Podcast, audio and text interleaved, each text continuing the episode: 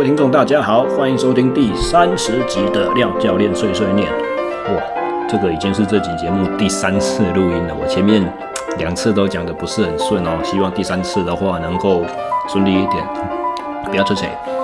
好，那节目开始的时候呢，我要先呃用一个算小小的剑招吧，来帮我的脸书粉丝专业汇聚一下流量啊。各位如果到有你有使用脸书的话了，当然啊，你可以在脸书上面输入大写的 S S E，然后空格 Interaction，就是 I N T E R A C T I O N 哦，这几个关键字，你可以找到我的粉丝专业。然后我在刚刚把呃，我转播了一则 One Championship 的他们所发布的影片，这个影片是上上礼拜。三月二十六号周六，呃，所举办的一场特殊规格赛事，就是泰拳规则和综合格斗规则混合的一场比赛哈，它的那个结束的画面。那当然啦，如果你是格斗迷，然后你还没有看过这场比赛的话，以下内容爆雷，所以。不对，如果你是格斗迷的话，比赛都已经结束两个礼拜，你还不知道这场世纪大战到底怎么发展的话，你真的是你要被人家雷也怪不得别人了。所以我就直接讲，哦，这场比赛，Demetrius Johnson，哦，传奇的 UFC 呃轻量级的前世界冠军，哦，他转到 ONE 之后呢，呃，也是。生涯也是高高低低啊，他是也曾经输过比赛哦，但是在这一场比较特殊规格的比赛，他对上的是生涯有三百多场泰拳比赛经验的 Rock Tang 哦，Rock Tang 他生涯比过的三百多场泰拳，他赢过至少两百七十几场哦，那个胜绩是非常的惊人哦，但是 Rock Tang 从来都没有比过综合格斗，所以这场规则的设计的话，就是诶，有点好像要。解决大家长久以来会有的那种嘴炮啦，或者是疑惑，就是说到底哪个规则的选手是最强的呢？啊，有点像这样子的概念。那比赛结果是在第二回合哦，他们第一回合是先以泰拳规则了，那第二回合的话进入到中文格斗，然后如果这回合没有结束的话，第三回合再回来泰拳，然后第四回合再回来打中文格斗这样子。那比赛结果的话是呃 Demetrius 相神在第二回合快结束的时候，哦，用地面的缠斗柔术的较量哦，去抓到了一个背后的把位，然后把 Rodtang 用背后式的裸脚去降服，而且这个降服它是。不得不佩服老干真的是个硬汉啊！就一般来讲，降服技的话，就是当你被对手逮到，然后你怎么就觉得说哇无法挣脱，不管怎么施展我的技术，或者是我怎么使用我的力量，我就是啊没有机会摆脱这个局面的时候，你就会稍微呃。没有机会摆脱这个局面的时候，你就会拍对手的手，或者是大腿，或者身体，或任何一个部位，或者是拍地板，让裁判看到，拍三下。哦，那这个拍就代表说你投降了，比赛结束，我认输这样子。但是 Rodtang 没有，他在在被抓到裸绞这个把位的时候，他还是全力的抵抗，甚至是他手已经扶在准备要降服的位置，可是他死命抵抗的，就就呃那个什么。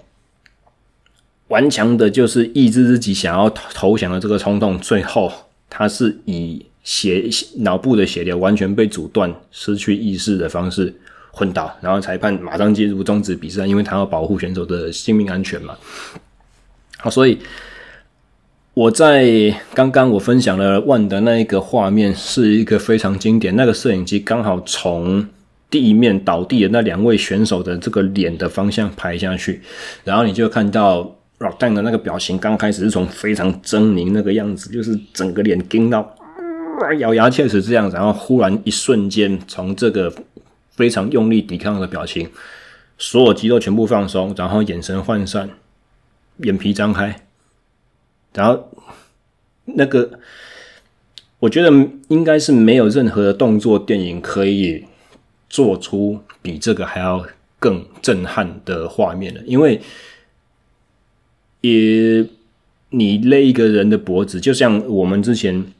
啊。对了，如果对于泰拳规则或综合格斗是什么东西搞不太清楚的话，我很愿意在这边跟大家分享。但是时间的关系，哈，是请大家回去呃复习一下，我曾经访问过几位格斗选手，包含教我拳击的呃简志远，我的师傅，以及两位职业中的格斗选手，一个是格斗天才任飘零，然后另外一个是魔力小红吴小珍。然后我们在这三集节目里面，应该说四集啦，因为任飘零我做了两集，中文的一集，英文的一集。我们在这几集的节目里面，对一些格斗的训练方式以及各种不同的比赛规则，我们有过详细的探讨，所以有兴趣欢迎回回头参阅哈，这也不赘述。但是哦，基本说，我们就是如果在一些，比如说柔术啦，或者是柔道，或者是脚力、摔跤，或者是综合格斗的这种比赛里面，你如果有逮到机会去把对手的脖子用呃你的手臂勒起来的话，那当然。像我刚刚所讲的，哦，脑部的血流会被阻断，甚至是如果你的力道真的很大的时候，当然这个是在呃假设性的情况，也就是说真的是在死斗的状况之下，你是有可能去把对手的脖子给扭断，或者是你你缺血的时间过久，没有裁判的介入和确保对手安全，那可能就造成永久性的脑损伤，甚至是脑死，或者是真的人就会挂掉了。所以这个是一个。其实是非常高风险的操作了。那在职业的呃竞技场上的话，这是一个规则允许的这种呃降服技哦，但是也是相对你要说它风险高吗？其实只要双方都是技巧高超的选手的话，然后知道拿捏分寸，当然这些东西也是他们常年训练的。许许多多次，熟到不能再熟的这些项目了，所以通常是不会去对你的对手、对你的敌人啊，场上的敌人真正造成实质的伤害。但是风险总是有的，所以我分享那个影片，我用了一个深夜发废文的这种标题哦。你们如果知道脸书怎么搜寻的话，你们呃，如果不是追踪我的节目啦，是事后几个礼拜甚至一两个月之后才听到这一集的，你可以用关键字我我。我刚刚所讲的“深夜发废文”这五个字去搜寻一下我的脸书，然后他就跑出来我分享那个画面。我看到 rock 丹那个表情真的是非常非常的震撼人心，因为你等同于是看到一个呃一个在死斗的过程中，一位选手就是他的生命在你的眼前消失那种感觉。哦，他昏迷的那几秒钟。真正是鬼门关前走一遭的那种程度啊，啊，所以在我觉得可能在现代人的文明和安逸的生活当中，我们很少看到一些重大的伤害或事故，或者是我们几乎绝大多数的人们，哦，你这一辈子的过程中，你都不曾经看过，呃，生命在你的眼前消失过，甚至是呃，是打斗。而造成的这种伤亡，当然了，Rocktan 这个人是活得好好的。我的意思是说，那个那个场景，除非真的有人死在你眼前啊，否则的话，那个场景真的就是你可以接触到，呃呃，你可以对于一个人的生命有如如何脆弱这种最深的感触，可以从这种画面去去理解到。那能够。坚持这样子不投降，也真的是非常符合 Rocky 这个人战斗的那种硬汉风格，不得不对他，我们必须要致敬了。好，节目终于要正式开场了哦。刚刚前面讲了一大堆，喂喂，今天我们算是一样是 Q&A 的内容，那我要来讲三个简单的题目。第一个的话是无独有偶，最近有两三个人跟我提到过的，因为。各位可能知道，我的目前的现职是在那个左营的国家训练中心去担任体能训练师。那我带的几个队伍里面，曾经最近碰到一个队，呃，选其中有个选手就是在测完例行的这种身体组成量测之后，他问我说，他可能担心自己体重吧，虽然他们的项目体重不是很重要的东西，但是他可能担心自己的体重和外表，他就问。问了我一些关于说，如果他想要减重的话，有什么样子的方法的训练是可以建议的？那当然，我们就是聊了蛮多东西啊。其中有一个他问到说，教练，如果我像他们跆拳道队一样，我去慢跑，然后慢跑的时候我穿风衣，让我帮助流汗，这个有没有有没有帮助？这样子？那我听到这个问题的时候，我就会想说，哎，流汗就是水脱水而已啊。你运动完之后脱水掉的这些汗水，你吃个饭，你喝个咸汤，或者你喝几口运动饮料，或者是你只是灌个一壶水，你就补回来了啊。这些根本就是假的嘛，怎么可能？怎么可能会有效果呢？甚至我会有一点想说，怎么会？国家级的选手都还会没有办法去理解这个事情，但是当然了，这也让我有一点点算是重新的醒思吧。因为以我们作为教练的话，我们经常会把自己的经验，或者是背景，或者是我们的一些想法，我们的知知识的范畴去预设说，哎，我们周遭人大概也都有这样子的理解，这样子的观念，甚至是因为。我知道跟我讨论这个问题的对手，呃，对方是非常高竞技层级的选手，所以我自然先入为主的观念就会觉得说，哦，这个东西他应该知道吧，我不用讲。所以当他会问我这件事情的时候，也让我稍微重新校正了一下我脑袋里面的这种算是什么观念是吗？也就是说。在跟大家在在不管是跟选手，啦跟我的客户，或者是像现在对于听我 podcast 这些听众朋友们传递观念的时候呢，我最好不要太过于预设立场，就是觉得说哦，你们一定都是很呃会来听我的节目，就是因我怎么讲这件事情呢？是很白痴诶。呃，应该说我会觉得说。我的节目吸收到、吸引到的，通常都是一些蛮蛮有 sense 的听众朋友们，所以我常常会觉得，在在呃聊一些、转述一些内容的时候、知识的时候，就是会不小心，嗯、怎么讲？预设大家都是这个很基础吧？你们应该知道哦，这是货都是行家嘛，不是我在自我吹嘘我节目有多好，而是我真的会觉得说。我还蛮开心，很多时候跟我讨论节目内容的听众朋友们，通常都是有一些底子，然后很容易马上进入状况的。所以不小心要讲一些简单的概念的时候，我就噼里啪啦就过去了，然后我也不管，其实大部分的听众有没有听懂这样子哦。所以这件事情是给了我一个算是呃学了一课吧，应该这样讲。我不能呃轻易的去。预设我的受众他们有什么样子的背景或知识理论基础，而是要更多方去收集资讯了。那么，当然，这位选手他问我这个问题，我就跟他说：“那脱水没有用啊。”可是我会多去想说：“啊，对哈，脱水没有用。那为什么积极类选手永远都在练心肺的时候脱水？如果这件事情不正确的话，应该早就有人跟他们讲过了。那为什么他们要这样做？”我在这边讲的是平常训练的时候哦，不是说哦，他赛前要过磅的时候，因为赛前过磅一定是流汗嘛、排尿嘛，我透透过身体水分重量的操作去达到这个急性的过磅的目的。那过磅完那两分钟，他是那个体重过了之后，他就可以喝水，他就可以补回来了，这是没有问题，是格斗类型的很常见的事情。但是为什么训练的时候也要做呢？这一定有一些 sense，所以我那个时候当下脑筋飞快的。转动了两分钟左右，不是两分钟，两秒钟左右。那我就跟那个选手讲说，问问我的问题那位球类的选手，我就跟他讲说，其实像跆拳道他们的话，他们平常训练会穿这样子，应该是在训训练他们身体的这个排汗的能力。怎么讲呢？因为刚才说到了，哦，积极类选手过磅前的这种降体重，哦，脱水降体重的方式。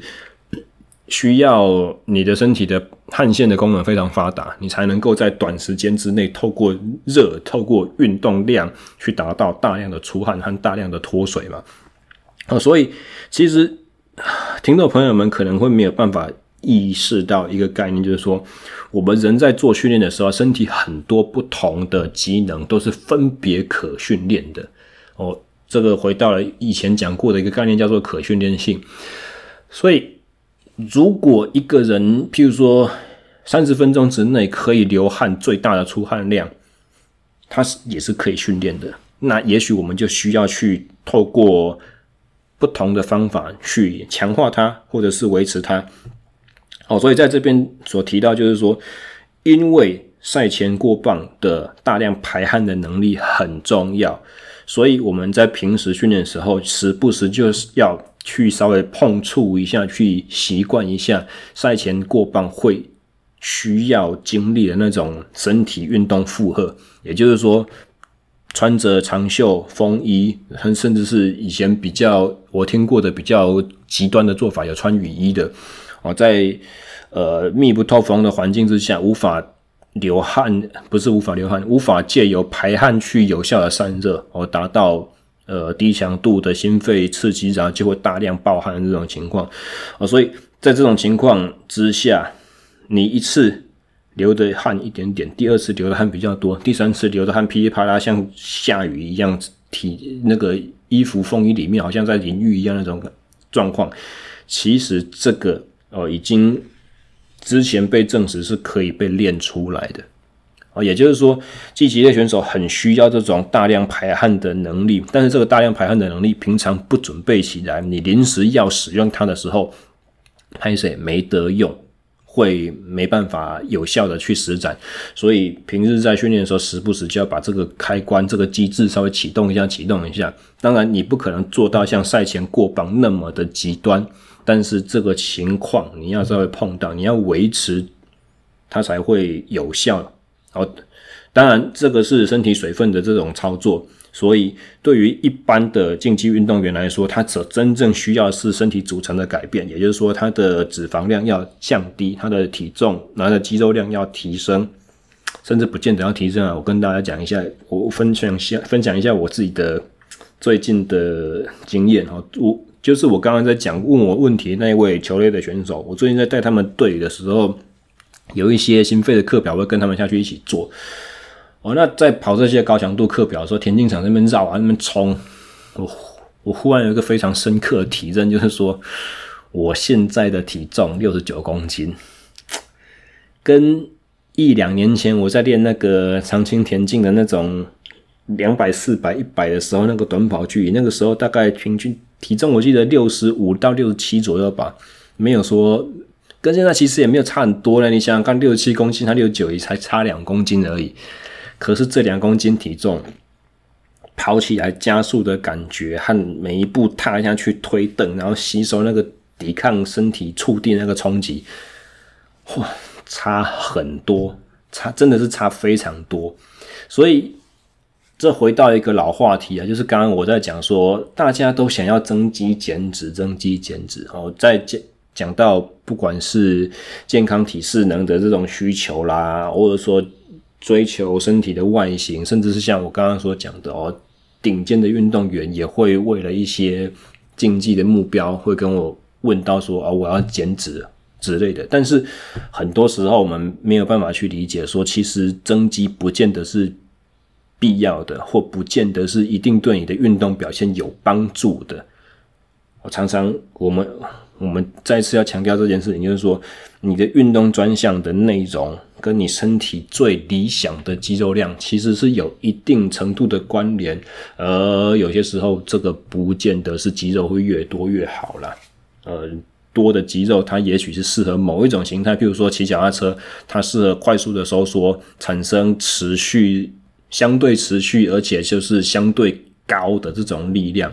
但是它不适合像短跑这样子瞬间产生、瞬间消失，然后是快速，然后有弹性能储存的这种成几毫秒、几毫秒之内发生的事情，那个特性是完全不同的。所以一个体重、一个肌肉量，不见得适合。虽然你会看就哦，就一样十几秒的冲刺，十几二十秒的冲刺，然后一样能量系统就是啊无氧糖酵解什么的这个东西，可是。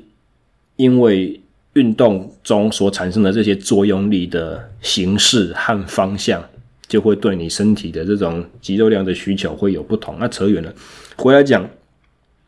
那说什么？一般运动员，我们去除积极类选手不谈，运一般运动员，你知道减低你的体脂肪的时候，你需要真正达到一个热量的赤字了。但这是另外，呃，又跟。普通的健身爱好者相比之下，比较细细腻而且微妙的操作，就是说，顶，尤其是像我在带这些国手们，他们是那么顶尖的运动员，那每天每个礼拜的训练量非常非常之大，然后又是以专项运动的呃训练最重要、最为优先。所以在身体长期负荷的很大情况之下，我们可能没有办法去用一个所谓热量赤字这么简单的概念，好，就是说我加了加做了一个课表，哈，我加做一个一个小时的慢跑，那心跳都维持在一百四、一百五，然后你就是多了这一趟，你吃饭都还是吃的一样，你就可以。变成说我消耗的比吃进来的多，所以我身体就自然就会把脂肪减下来，不因为把这量拿去做其他的事情，没有那么简单啊。训练不是这么的简单，所以很长时候我们不是呃我加一个东西上去就一定会产生那一个东西所应该要有的效果出来啊，很多时候都是必必须要去摆 case 调整。所以最后我对这位选手做了什么建议呢？也不用跟大家报告，因为只适用于他而已。OK，那么，呃，顺便一提啊，我之前一直在跟大家讲说，我在写一本书，而这本书的呃撰写过程到目前为止大致上已经结束了，已经底定了哈。那标题暂定了，应该会叫做减法训练。也就是有点像呼应了我刚才所讲的一样，很多人这对于运动这种概念，尤其是对于训练这档事情的概念，常常就是听到了什么好方法，就哦，我把它加到我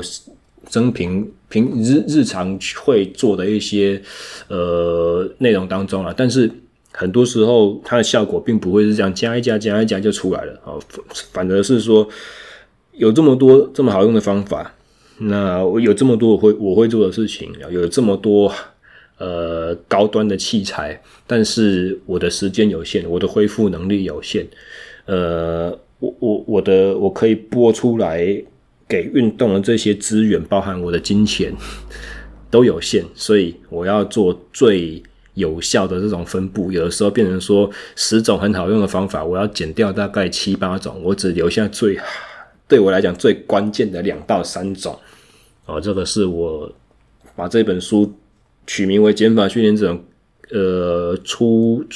最起初的这个想法了。那呃，交稿已经交完了，目前正在进行跟总编的这些讨论。有更进一步的进度的话，随时会跟大家报告哈。所以这个是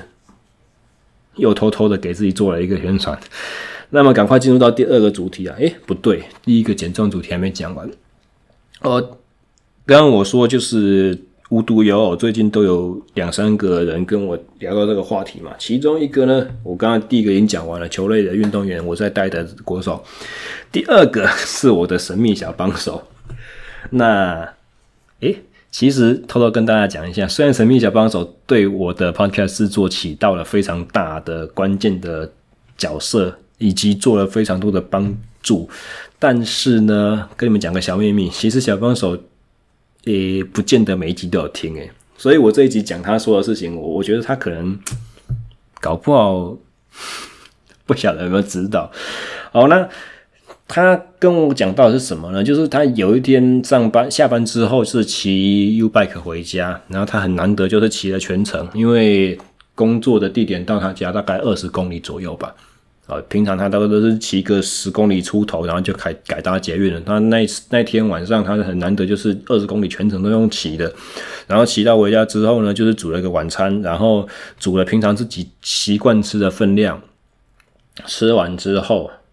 他就电话里面就跟我讲说：“诶，我还我怎么觉得好像有点饿诶，我这样子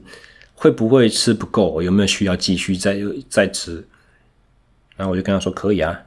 他说。可以哦，啊，不会有什么影响。我就跟他说不会啊，然后我们的聊天的内容就这么简单的结束了，这样子。那后来隔天，小帮手在跟我 complain 说：“我昨天问你，你为什么没有告诉你为什么没有听出来我在讲什么？”我说：“哈，你在讲什么？”他说：“一般的女生应该都会担心身材的。”影响嘛，和晚上能不能吃东西这件事情，会不会吃太多？所以当我问你说我还可以不可以再继续吃的时候，一定就是我对我的身材有一点有一点想法，我就说哦，那你有很想要减吗？结果小胖手回答我说也还好诶。哦，我就跟他说，对呀，你也还好而已，你没有说很一定要把你的身体重降低，所以我。给你的答案就是这样子嘛？你消耗的多，因为你平常的运动量只有十几公里，你今天很难得的骑了二十哦，对身体好像没有什么了不起的负荷，但是它毕竟燃烧的热量就是比你平常运动量还要再双倍，所以自然你燃烧的更多，你身体的自然反应就会想要吃更多的。食物进来，把这个热量窗口给补足。好，所以我们已经建立这件事情，就是说这是身体的自然反应。所以你稍微多吃一点点，它其实只是补掉你刚才多烧的那些。只要因为我对小帮手的了解是非常的熟悉了，所以他吃东西的习惯我知道，我也很确定他就是如果肚子饿的话，他也不会一口气吃过量。所以我会告诉他说：“好，你就多，你就继续多多弄一点东西来吃，无所谓。”不同的人当然有可能不同的建议的，但是基本上我现在在讲的事情就是，你的运动量增加，你食欲一定就会变好，这是正常的。那呃，很多时候你也不见得必须要去斤斤计较，说：“哎，我多吃了一点这些东西会不会造成什么负担？”通常是不会。当然，我们这边重复再。再一次强调，要加个但书，就是你这个人的一点跟那个人的一点是不是同一回事？其实不见得哦。所以这个时候，教练对学员，或教练对客户，或者是廖教练对小帮手的认识就要很重要了，对不对？才能够做出最精准的判断啊。哦，但是有一点呼应到之前一两集节目吧，我讲过的这个概念，就是说运动之后立即的补充，它是补到肌肉里面的肝糖。它不是产生体脂肪，呃，通常啊，通常不是产生体脂肪堆积起来啊，前提是你不会吃过量，过量的话，多的热量要么就排掉，要么就储存起来啊。人体是很聪明的，它宝贵的东西，尤其像是油脂，尤其像是糖类这种，在呃天然呃以前我们都是野生动物演变而演化而来的嘛，哦，这种在。野生的环境不容易碰到的好东西，当然你遇到你就会多吃，然后多储存，因为总会有用得上的一天。比如说你总会有挨饿的时候，你总会有找不到食物的时候。现代的文明生活没有这些东西，拍谁啊？所以你就是一堆起来，你就是消不掉。呃，重点是什么？就是你多消耗，你就拥有多吃的权利，这是正常的。但是。它要成比例哦，你不能说我今天做了五分的努力，可是我我吃了十分的补偿，自我满足回来，那这样子的话就不行。你就是你你练了五分，你就多吃五分，这可以；你练了十分，你就多吃十分啊，这当然就是概念上的描述啦。真正你要怎么去拿捏或计算，或者是用目视的分量去粗估。那个就是又另外一份学问哦。那好，减重的这个话题噼里啪啦就讲了二十几分钟。接下来我们进入到第二个 Q&A 的内容。我就是最近天气啦，哦，现在已经四月初了，但是今年的天气蛮怪的。以前以往清明节扫墓时期都会热到不行，今年的清明节还好，没有说真的很热，甚至是早晚还有点凉，有点冷哦，所以。在这种天气变化蛮大情况之下，甚至如果又遇到下雨，那训练要怎么进行？这个就有点牵扯到穿衣服的问题，或者是说一些训练策略上面的调整。那这个问这个题材呢，可长可短，真的要说起来，应该是一整集的。训练漫谈都还讲不完，但是在这边简单的描述一下，就是说冷天气的时候，尤其是我们如果无可避免一定要在户外训练的话，一定要在室外训练的话，其实有几个原则把握就不难哦。因为嗯，大家很容易忽略的一个就是说，当我们在运动当中，其实热量发散最快的地方，通常是在我们的手掌和脚掌。哦，因为这这这些地方是微血管密度相当的高，但是呢，它的呃表面积跟实际肢体的体积相比比例又比较大的哦，所以这些位置呢，它的散热会很快。也就是说，为什么我只要天气稍微一冷，我们就容易手脚冰冷，因为这边的微血管会收缩嘛，会把自己锁起来，不希望有太多的血流进到这些部位，因为先天这边散热就最快啊。好，所以有的时候我们讲什么手脚冰冷是体质的问题，呃，一部分是，另外一部分也是你的需求，就是因为你不想要从这边有太多的多余的热量去发散掉嘛，所以我身体的自保机制就把这边的血流给阻断了，没有多的血流进去，没有温热的血液进去，它自然就冰冷啦。啊，所以这边所讲到就是说冷天气的运动。你强度一拉高起来，你的作用肌群还是会发热，还是会热到一个你必须要冒汗的程度，你必须要有散热的效率程度。但是这些热如果可以被有效的保留起来，该有多好！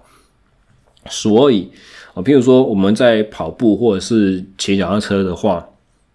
戴上手套可能是非常关键的。这个这边所讲到就是说，你的身体可以不用穿风衣或背心或者是袖套，什么都不见得重要。而当然，你也可以。我们有没有听过一个讲法，就是洋葱式穿法，对不对？薄的，然后很多层，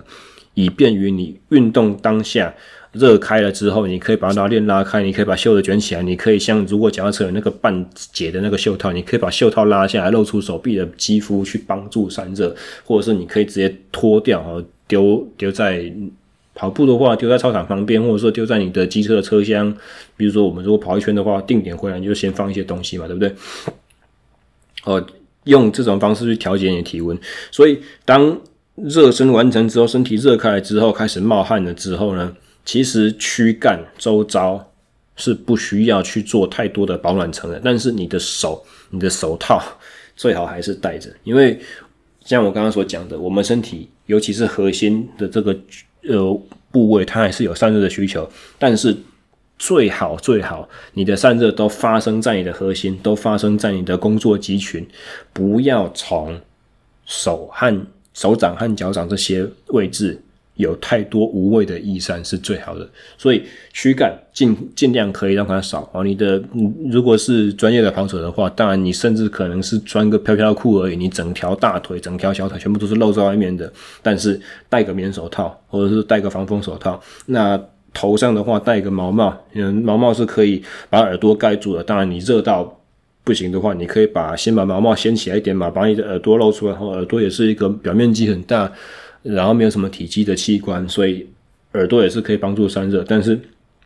如果没你没有到真的非常热的时候，毛毛戴着，耳朵罩着，啊，那那甚甚至是有一些那个什么魔术头巾啊，或者抢匪帽之类那种材质，你可以把口鼻遮起来，鼻子也是一样，也是一个容易散发无谓的热量的这个部位。你把你的口鼻遮起来，耳朵遮起来，你的双手有良好的包覆，其他身体一。真的会大量冒汗的部分，你就是让它散热。关键就是在于说，你让它微微出汗就好，你不要产生爆汗的程度。因为爆汗、大量出汗，你就是会把衣服就是凝凝凝结，然后粘在身上嘛。然后高强度的运运动一结束之后，冷风吹，这些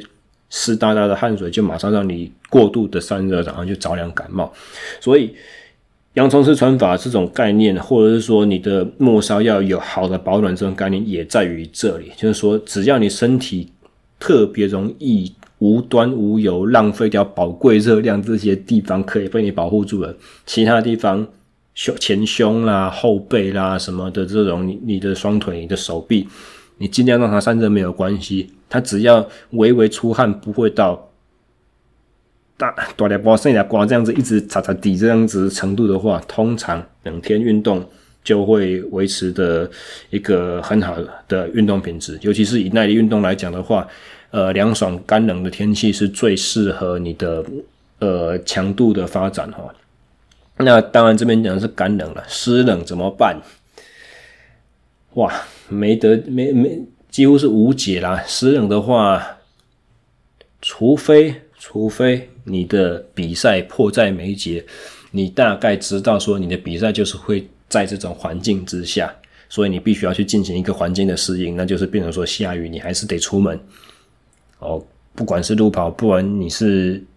骑脚踏车都一样，你就是要去适应。但是通常距离还是必须要去缩短的，因为毕竟要呃天雨路滑、视线不良，要减低一些训练上的风险，发生意外的风险，或者说你要减低一些生病感冒的风险。所以适当的调整还是必要。你要去沾，你要去碰，没错。但是你不要练到跟就是天气良好的时候一样那么大的量，你要适当的缩减。然后结束之后的这种保护自己身体的这种措施，或者说对器材的保养，你是也是要注重。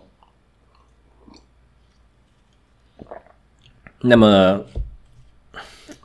非除除非是在这种情况之下，如果你没有。很迫在眉睫的赛事目标的话，通常都会以室内训练或其他某某某某几种方式的这种变通。啊，如果真的躲不掉的话，湿冷环境的训练，然后你在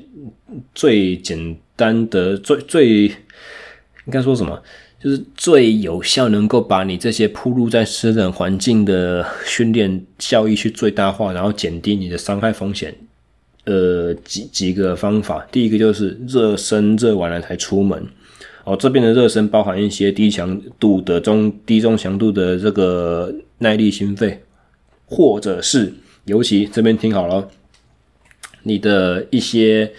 呃，比如说膝盖啦、脚踝啦，哦，这种比较周遭没有什么脂肪层的，就是很薄的这种关节，哦，你就是底下就是骨头。旁边就是只有韧带、肌腱，然后在外面就是皮肤了，非常非常容易受到风寒，非常容易不舒服。这些地方在开始之前，先用一些按摩的手手段，或者是就算你不会按摩也没关系，你就直接摩擦生热，用手掌去搓它，去让皮肤和皮肤之间，或者是皮肤跟底下浅层筋膜和肌腱腱鞘之间有一些摩擦，有一些呃物理性的这种。呃，状态的改变，其实不要小看这些东西，它不是只是搓舒服、搓好玩的而已，你知道吗？呃，之前节目曾应该也曾经有讲过，就是呃，以，以生物力学的这种研究方面来讲，我们必须要去对于一些生物体的组织去量测它的材料特性嘛。那我以前在墨尔本大学。做实习就交换学生的时候啊，我听他们在讲课，他们说你要量一个大体的这种肌腱的机械张力的这种特性，就是我多少力量拉它，它会产生多少形变这种。我要测量它的张力系数的时候啊，我把这个组织从冷冻冻库拿出来解冻，解冻完了之后呢，要先帮它热身。你要测它拉的这种硬呃魔术的话，你就要用机器先把它拉拉拉拉拉拉拉拉多拉几次。你要测它的压的应变的话，你就要压压压压压按摩把它压个几次。刚开始的时候，每次压同样的力量，它的变形量不一样；每次拉它的变形量不一样。拉个大概五六十次之后，那个状况会慢慢趋于稳定，也就是热身完成了。这是因为。肌腱、韧带这些，这个有叫做所谓的粘弹性的这种特性，所以你就算是死掉的组织，你把它拉拉拉、压压压，它还是会有一点点刚开始机械特性这样，然后后面机械特性就改善了，就变好了。所以你看，死的组织哦，它是它是大体老师捐给你的东西哦，然后是冷冻库里面解冻出来的哦。就算是这样子，他都还是需要热身，重复性的机械应力给他，这个材料特性还是可以被改变。所以我刚刚在讲的换过换回来，我们在说，如果你的。譬如说跑者，你有足底筋膜的问题，或者是你要自己是腱曾经有撕裂伤过，那么在跑步出门之前，不要说出门之前，你穿上鞋袜之前，你把两手十指互扣，然后掌心包在一起，这个是不是就一个杯子的形状，对不对？好，你用你的两个掌根去捏住你的脚跟，然后这样搓搓搓搓搓左右，这样子揉一揉揉一揉，光这个动作就可以帮你的阿基里斯肌腱包括脚跟，然后连接到足底筋膜，这整片大的筋膜的组织，去达到一体一些热身的效果。哦，所以你先把这些容易僵硬、容易紧绷、容易状况不好，然后又因为低温，所以它热起来特别慢。我们在讲，呃，肌腱、韧带这些东西，它有个特性，就是，诶，它没什么血流供应的，它不像肌肉、肌肌纤维一样。周遭满满的都是微血管，哎，这些没有哎，所以它的热身会特别的慢。那当我们身体的这种运动机能就是，呜，不晓得麦克风有没有收到？我刚才脚踝咔啦一下，因为我在一边在讲这个东西的时候，一边不自觉，我就在手捏我的脚在那边转，然后就，哦，蛮舒服的。所以这些组织它通常热的慢。好，当你的这种肌肉啦、你的心肺的机能，或者甚至是像我刚刚所讲的，身体在散热、排汗这些机能都启动了之后呢，其实搞不好你的关节、你的肌腱韧带还是在半好不好的状态，所以你在开始运动之前，先把它搓一搓、热一热，这会有好的效果。哦，所以大冷天、湿冷天气之前，也不用湿冷了，干冷其实也可以。就是说，你如果觉得热非常热身非常的慢的话，除了譬如说我交互蹲蹲跳做个二十下，瞬间心跳提升，瞬间全身热起来，肌肉热起来了之外，诶，你的。关节，你的肌腱韧带其实也是可以透过物理性的方式、摩擦的方式、按摩的方式，先帮它热身，先这样热完之后，再跑、再骑，好，再出去做你的耐力训练，室外的会有效去降低你的慢性重复使用的这种损伤的风险。那还有什么？我刚刚讲了，就是戴手套这件事情，戴毛帽。那骑脚踏车的话，其实还有一个很重要的，戴鞋套。刚刚讲的手掌和脚掌是最容易流失热量的这两个部位了。可是，呃，很多骑车的人其实，呃，很多人用鞋套的方目的是为了要避免弄脏你的鞋子。昂贵的车鞋一双就要一两万块，有没有？很不喜欢，尤其是浅色系的，被道路上的粉尘啊、脏水啊泼到就刷不掉，就很讨厌。所以。绝大多数人使用鞋套是为了避免把鞋子弄脏，然后再来第二个可能是为了降低风阻吧。哦，可是你们会容易忽略掉的一个问题就是说，其实脚趾头也是容易跟手一样，就是很容易从这个地方逸散掉无谓的热量。这些珍贵的热量如果可以保留在我身体里面，维持身体机能活动该有多好啊！所以你如果从这边浪费热热量出去的话，其实也是很不划算的嘛，对不对？所以。鞋套非常重要，我甚至是，嗯，有一些比较高档单车精品店，你会找得到那种只有前脚掌、只有包脚趾头那种细胶那种半半脚型的那种鞋套。重点就是在于它保护了你的脚趾头，它保护你的前脚掌最容易有易热量散失的这种风险的这个部位。啊，以前我们刚开始在骑的时候，有一些更土炮的做法，就是用那个旧的袜子，有没有？快要淘汰的袜子，你把袜子的前脚掌脚心那边剪一个洞，然后就把直接袜子车鞋穿上来之后，我我把刚才剪破的那个旧袜子有没有从外面一套，然后鞋底板就可以从我刚刚剪破那个洞露出来，所以你在骑的时候，你就直接把这个卡上去，那就外面就是一层袜子，袜子里面包着鞋子，鞋子里面是包着袜子，然后才是你的脚，这也是蛮特殊的一个做法，它有会比没有好啊，更。要说到更更讲故事的这个，我们就可以讲到一些哦，用保鲜膜包脚啦，或者说下山的时候用报纸塞在车衣的内层，这些奇奇怪怪的方式，甚至是我、以前比划东赛的时候，有一些比较老屁股的选手，他们很屌，他们会把旅馆给的那种抛弃式的浴帽直接罩在安全帽外面。那这样子的话，因为花东赛。春每年春季的花东赛，一定至少会下到一天的雨，通常都是两天，两天都会零零星星有雨啊。第二天以前是第一天南下走海滨嘛，第二天花东纵谷回去啊，从台东回到花莲那个纵谷公路永远都会下雨，在那每年那个时节，所以他们就会为了保持头部的一定的温暖，但不可能干爽啊，一定会全湿的。你就算是罩着，里面也是流汗嘛。但是保温保暖是非常重要，他们就会拿浴帽把安全帽整个包起来。哦，所以这个都是一些蛮有趣的趣闻啊。大家对于一些湿冷天气这种保暖策略，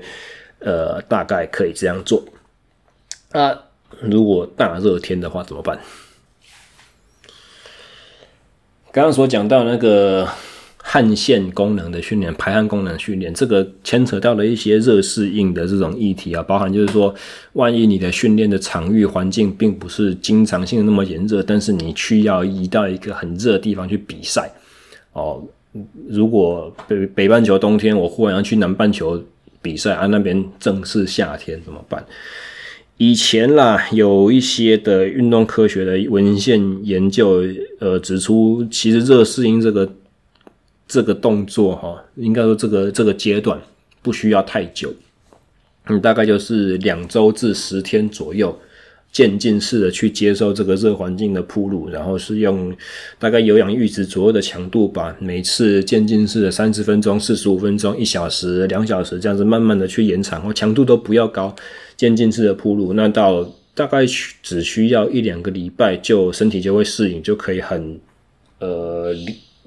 在这种极端炎热的环境之下，很有效率的去运作这样子。所以意思就是说。如果你碰到这种难关难题，也不打紧，你就是比较提早一点规划到你的赛事场地，然后就配合着你的减量调整周期，或者是调整时差这些策略去使用。啊，如果真的没办法做到的话呢，其实游泳池的那种烤箱、桑拿哦，这种训练，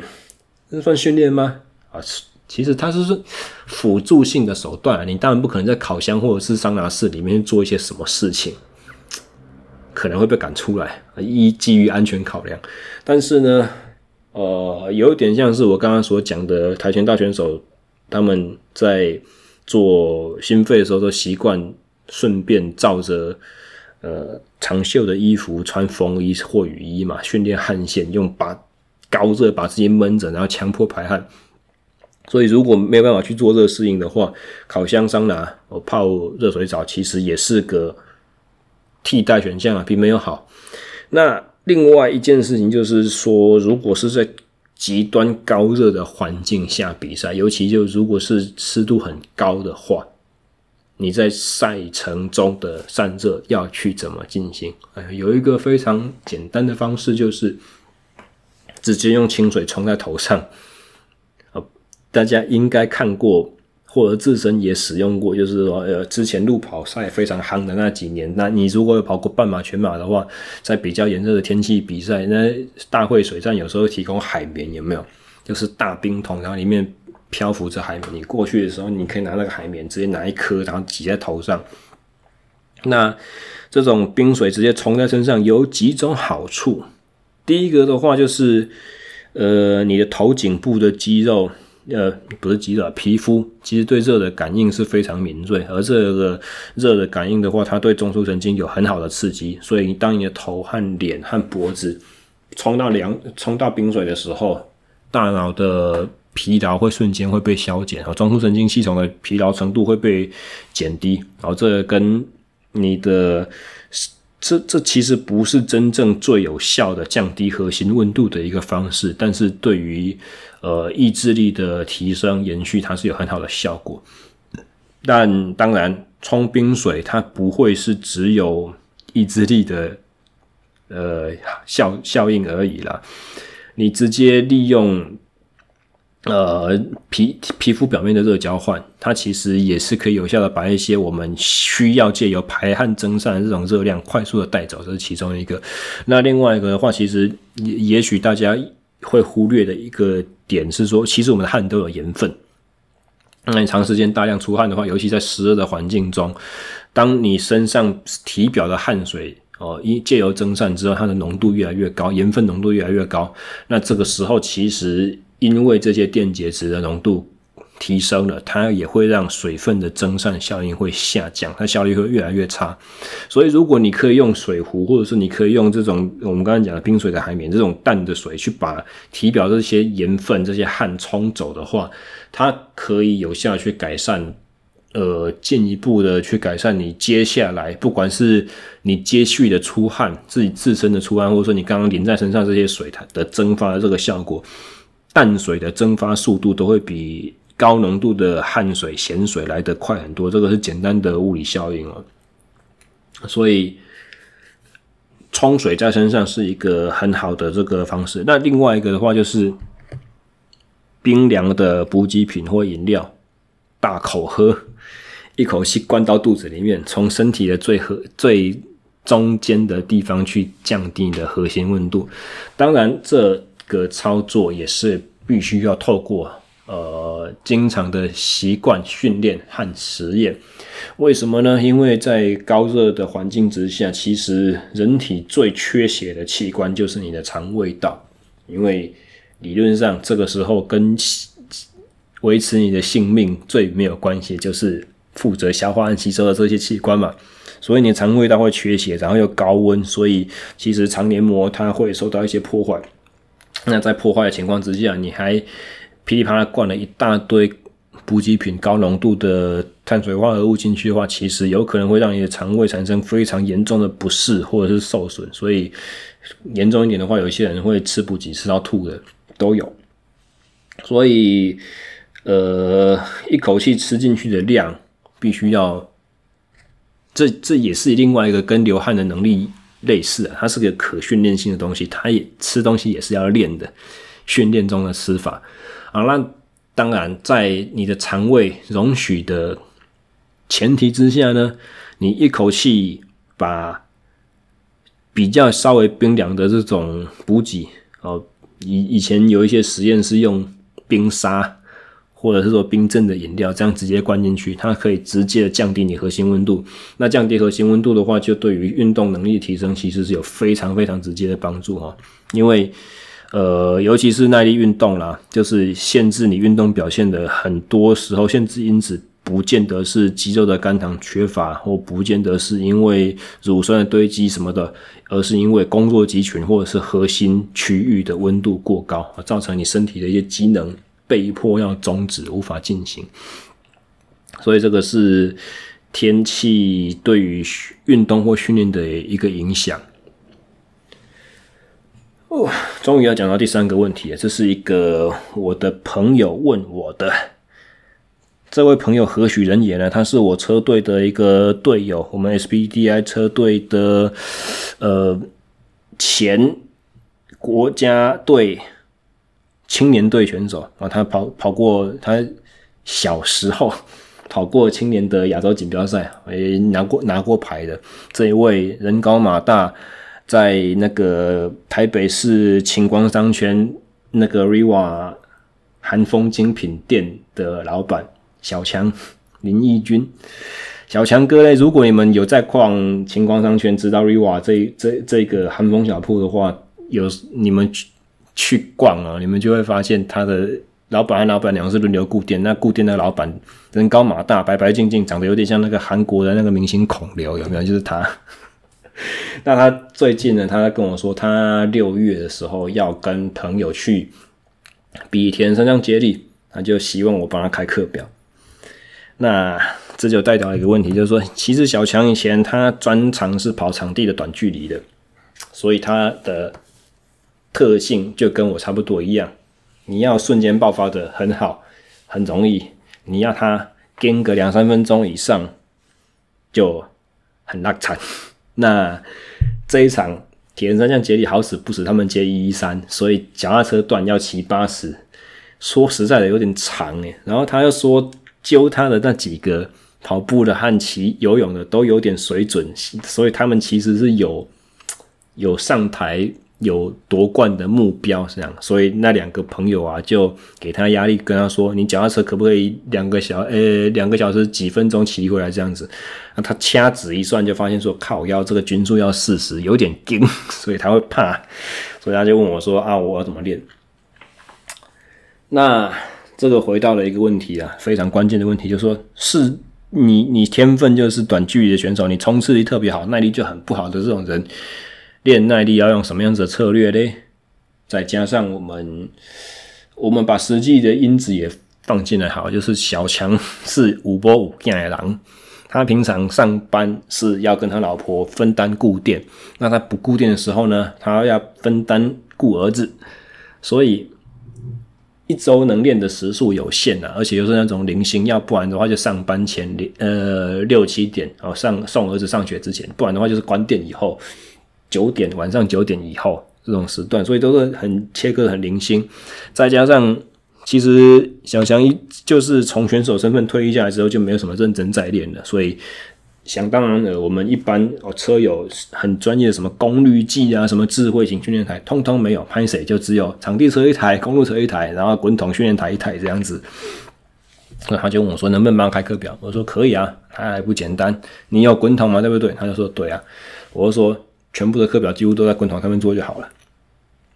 我问他说：“你有没有码表？”他说：“有，有时速，有回转速。”好，可以了，这样就可以练。那小强问我说：“有没有需要去搞一组功率计？”当然啦，如果有功率计的话是最好，但是我给他预设就是说，最现有的器材全部都做得到的事情，你不用功率计，你照样练可以。为什么我有这个把握？因为和我不同的是，小强以前是科班选手，他耐力再怎么差，他们以前都有做过很扎实的长时间、长距离的耐力训练，所以他曾经有那个底，他也吃过那个大的量。呃，这提到了一个以前也是聊过的问题啊，就是不是问题，话题，就是说你以前是有打过底子的选手。其实后面你就算是一段时间停练，你所有机能好像都退化，但是你重新要练起来的话，你那个所谓的练起来、练回来这个过程，会比什么都没搞过的素人要来进步快的非常多。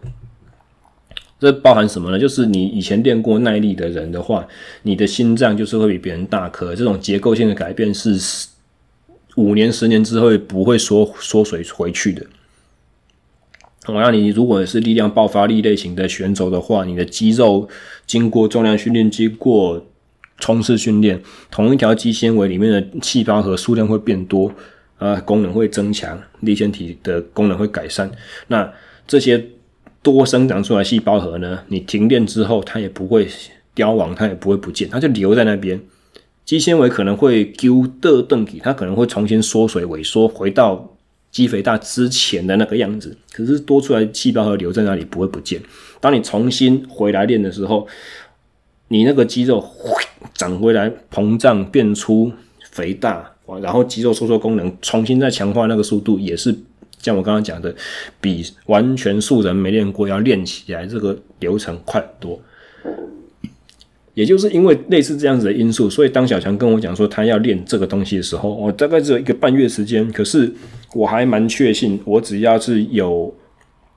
呃经过合理的这种流程去把它量堆起来，然后小心的去预防它不小心一口气冲太多，然后造成适应不良、生病啊、受伤啊什么的这种问题，我还蛮有把握，他可以去把均速十公里给骑出来的啊。当然，这个前提是说。我们过程中执行计划都不要出错，可是因为它有滚筒，然后它又有回转数，它又有时速，所以我已经有很多可控性的东西掌握在我手里面了。那在这个前提之下，我就不一定需要功率这一项工具。这这项工具当然非常的好用，但是对于可控性环境环境影响都。控制的很好的前提之下，它也只是另外一个会跳高跳低的数字，所以跟心跳、跟时速或回转数的应用也差不了，没有没有差多少，变得有点可有可无啊。我的意思是这样子。所以，既然短距离冲刺型的选手，他的速度底是有的，接下来我们需要考虑就是把这个速度如何延长嘛，对不对？但是其实有一个关键性的问题需要去考虑到，说，呃，耐力其实就是我们在讲耐力形态的运动啦，它要拼什么？它就是要拼一个稳态的长时间维持。那冲刺型选手最擅长的什么？挖坑给自己跳。冲刺型选手就是从来都没有在稳态的，他要么就是中坑，然后呢，坑过了的西底下。死在地上动弹不得这种情况，然后瞬间以无氧糖酵解的形式大量产生能量，一口气爆发出来，然后等在那边承受刚刚的后果，巨大的氧债、肌肉的酸化、大量的乳酸堆积，排除不掉，在那边塞车，所以就人就滚在地上，坐也不是，站也不是，躺也不是，趴也不是，这样子。哦，这种就是短距离选手最常碰到，也是最畏惧的这种情况。那既然你身体制造乳酸的能力超强，排除乳酸的能力超弱。所以在短距离的选手在做耐力训练的时候，我们就要非常的小心，我们不要把它制造出乳酸的能力变得更强。也就是说，两分钟、一分钟这种高强度间歇呢，尽量少做。你已经原本就是强项，你尽量少做。那至于排除乳酸能力呢，像譬如说所谓的 tempo 训练，或者说 sweet spot 啊，这是我们在讲的都是一些耐力训练区间的这种术语啦。然后基本上就是要高不高，要低不低，刚好在灰色地带这种训练，其实对短距离选手是非常重要、非常关键的。但是这边有一个但是，有效的耐力训练，它其实。我我之前也在节目上提过，有一个叫做所谓的 polarize 哦，极性训练这个原则，你不要练的不高不低，你要么就是该高的时候要高，该低的时候要低，那这不是跟我刚刚讲的东西好像冲突了吗？对不对？所以该怎么办？呃，不晓得大家有没有听过格雷的五十道阴影这部小说，它的。原名叫做《Fifty Shades of Grey》，其实那个意思就是说，我们在画你你在做那个铅笔素描的时候，对不对？灰阶的色彩啊。不知道大家小时候没有上过美术课，在做铅笔素描的时候，老师会挑战你说：“来，我们从纸的这边画到纸的另外一边，你要从浅的颜色灰色到深的颜色，到最后是黑色。我们要尽量能多少阶就多少阶。那个灰阶 （Fifty Shades of Grey） 就是说有五十道深浅程度不同的灰的意思。所以我我我会讲这件事情，就是说，其实强度。或者是区间，它也是类似的概念，它有很多很多的不同的层。当我们习惯一刀两断去切哦，我们的有氧阈值是这里，无氧阈值是这里，我把你的强度区间分低、中、高三个区间。其实，在这个工，在这里头还是有很多的空间可以去操作。所以，呃，极性训练它所讲的就是说，高强度要做少少的，低强度要做很多，中间强度最好不要做。但其实这件事情套用到我刚刚所讲的冲刺型天分的选手身上的时候，它其实意思就是在于说，我高强度如果也是像 Fifty Shades of Grey 一样有很多个不同的阶层，那我的高强度我就不要练很上面的那些，我就练最底下这些最贴近无氧阈值，只超过无氧阈值强度一点点这种百分之。一百零三、一百零五的 FTP 这种强度，或者说百分之九十的最大心跳率，刚刚好百分之九十，不要超过，不要到百分之九十五，不要到百分之百，这种情况就是非常非常理想的高强度的训练。那其实你真的问，尤其是短距离选手，或者是说训练经验非常丰富的老屁股的话，你问他说。最大心跳，近期的最大心跳了。你当然不能说生涯，你也不能用二二零减零零，这不准。你要说近期的最大心跳，如果乘个百分之九十，你觉得怎样？他一定会觉得跟你说，哎，还好啊，不惊嘛，对不对？可是这个依照定义就是已经所谓的高强度，所以我可以用这种高强度去帮小强开课表，他还是不会过强。因为在这个时候，他只是有动用到一些无氧糖酵解，但还不是全部，所以他就有缺氧的刺激，他就有全身体循环的这种压力存在，他就被迫要去把他的呃耐力的机转去很快的去启动，然后做大幅度的改善，但是不会太过于强化他目前的强项，尤其是当我如果给他休息很少的话，比如说每趟间歇是两分钟，休息只给他休九十秒甚至一分钟。这些都是假设啊，目前他的课表还没有做到这个阶段，因为还在打底啊，太久没有练了，太久没有就是正规化的训练，所以要慢慢小心小心一步一步来。所以目前我是给他两分钟，然后休息一分钟，两分钟休息一分钟，然后我的两分钟我叫他用滚筒骑时速五十。大家有稍微骑过滚筒经验的人，应该听到五十这个时速的，赶快剉赛啊！嚯，滚筒其实要。维持高速的，然后又要平衡四十几就已经很难了诶。可是我后来问他说：“诶，你五趟两分钟那个课表你觉得怎样？”他说：“还 OK 啊，很轻松。”为什么？因为再次回到那个问题，就是他以前是科班底，他是短距离随随便便就在那边冲回转做一百八维持一分钟的那种卡小，他的滚筒时速五十的控车对他来讲不会是太困难的事情，就是单纯体能负荷而已。哦，所以一样有点回复，有点像回到我对于小帮手认识程度，对不对？我对我的学长，我对我的队友小强，他有多少本事，我一清二楚。所以我知道，我叫他用时速五十骑两分钟，还 OK 啦，一点点跟而已，不会说不会做不到。所以我用这种强度给他做两分钟，休息一分钟，两分钟休息一分钟，我知道他可以的，而且甚至是什么程度。我连他的心跳我都不用，我都不用问，都不用看，我就知道他一定做得完。我如果我叫他传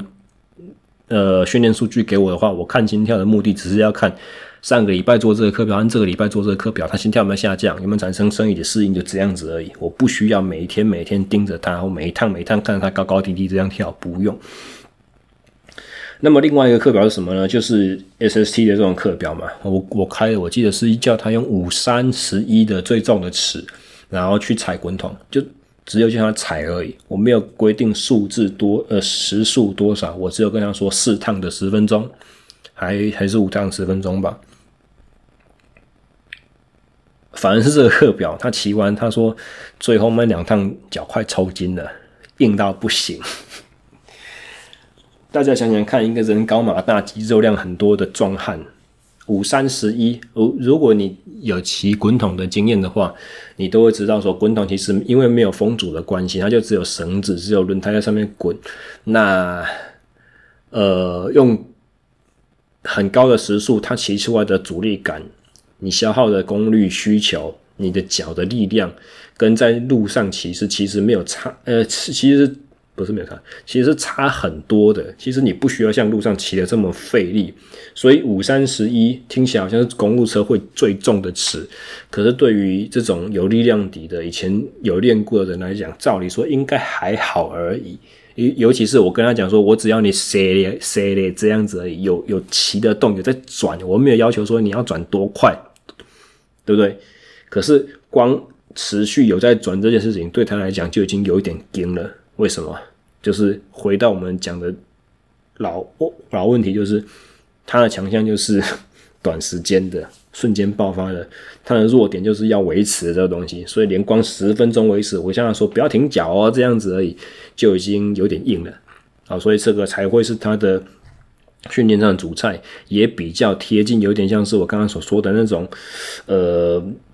中强度区间 tempo 的这种强度，但是呢。呃，能量的需求是一回事，用五三十一相对重的尺，它骑出来可能回转数只有六十七十而已，还是属于有一点点力量耐力的元素在里面的啊。所以刚开始的时候，我们征召了一些比较慢缩肌的红肌的，但是他们疲劳也疲劳到了一个程度之后，白肌也开始进来。那整体来讲，肌肉张力是比我们在公路上面挂小盘在那边轻松转的那种轻尺训练还要来得硬一点点啊。这有什么好处？今天的节目已经超过一个小时了，我快收不了手。之后有机会再讲好不好？啊，这个其实真的是有蛮多可以聊的啦。那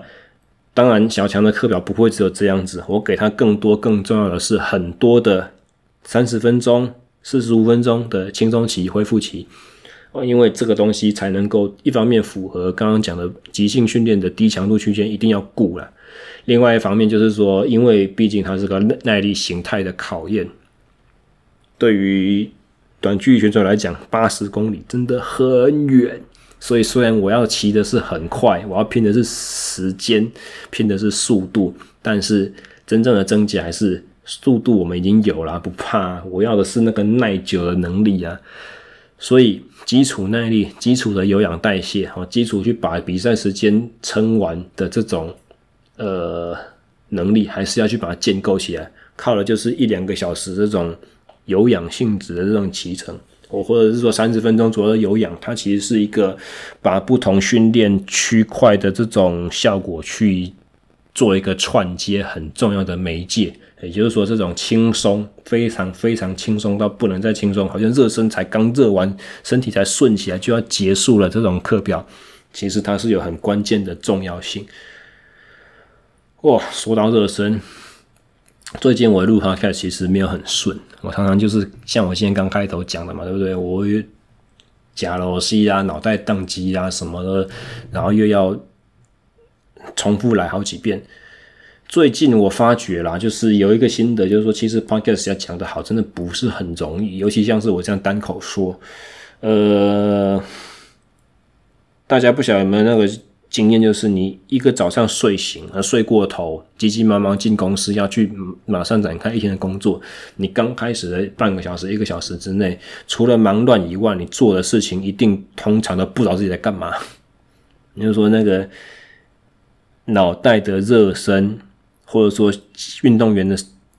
也应该相当有体认，就是状态不好的时候，今天一定热身都要做得很够，你们才慢慢身体会进入状况，你强度才开得出来，你今天的课表才会做得有效果。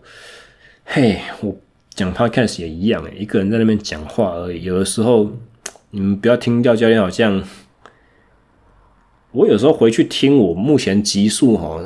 所有三档节目加起来七十几集啊！有时候我回去听哪一些，我真的会蛮佩服自己，说哇，你的见解怎么还不错？我听起来真觉得我听了会上瘾。你再叫我重新讲一次这个题目，我可能没办法讲这么好。那所以其实出一张嘴动两片皮这件事情。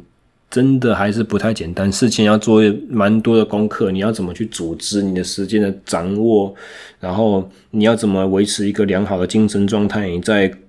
讲的过程中不会忽然的这种诶大，脑袋宕机，不晓得我下一句话要接什么。这其实是跟。访谈性质的节目相比，另外一个困难的程度啊，访谈有访谈的技巧，单口讲有单口讲的这种组织性的这种难度在，所以说这么多啦，其实就是跟大家呼吁一下，这个优质的节目，你们希望继续听得到吗？如果是的话，如果你们觉得这个对你有帮助的话，如果你身边也有很多对于训练，不只是运动，对于训练的概念非常有兴趣的朋友们。欢迎帮我推荐给大呃给给你的朋友们，让这个节目可以去传播的更多更远，好让我的这种坚持下去的努力可以得到一些更好的更好的效益吧。啊，以上就是本集节目的内容啊，太晚了，不想剪了啦，所以我就直接上音乐，然后就上节目了。你们如果听到中间有那个什么乱七八糟的话，自动忽略吧。假装没这件事情发生。好，下个礼拜的话呢，诶、欸，要怎么说？今天是礼拜三的凌晨。上礼拜我们停更一次嘛，对不对？照理说这一集节目要在这个礼拜的礼拜天上，可是呢，我就等一下直接发布了，好不好？给大家一个惊喜啊！然后这周日我们就不录了哦。哦，因为虽然有其他的录音行程要跑，但是上节目的时程还是容许我偷懒一下了啊！赶快收工，我们下次、下次、下次再见，大家拜拜。